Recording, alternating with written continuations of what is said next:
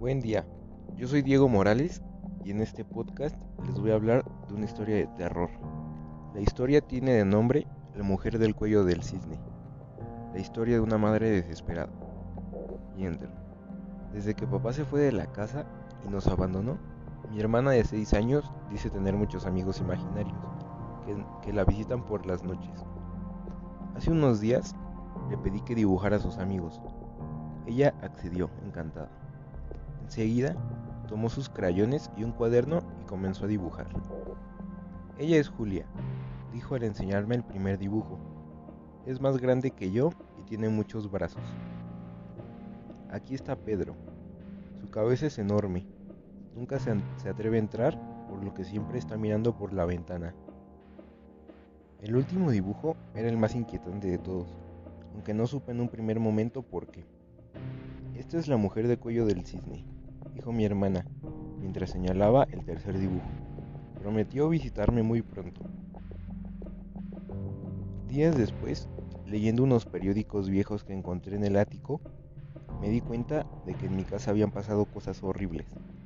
Por ejemplo, en el año 1921, una niñera que trabajaba en esta casa, de nombre Julia, sufrió un terrible accidente con el bebé.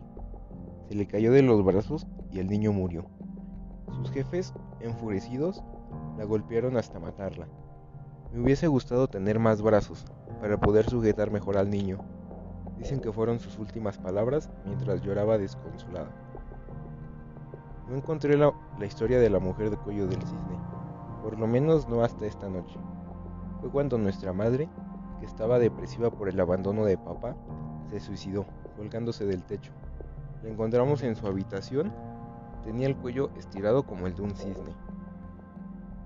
También vivió aquí un chico, en la década del 60, que tenía hidrocefalia. Su nombre era Pedro. Su padre, que no soportaba la idea de tener un hijo minusválido, una noche helada de invierno lo dejó desnudo en el patio. El chico murió de frío, mientras suplicaba por la ventana que lo dejasen entrar. Desde entonces, ella nos visita por las noches suplicando el perdón por habernos dejado solos. Pero en realidad nos da mucho miedo y ya no podemos dormir. La historia fue escrita por Mauricio Corchi. Soy Diego Morales. Adiós.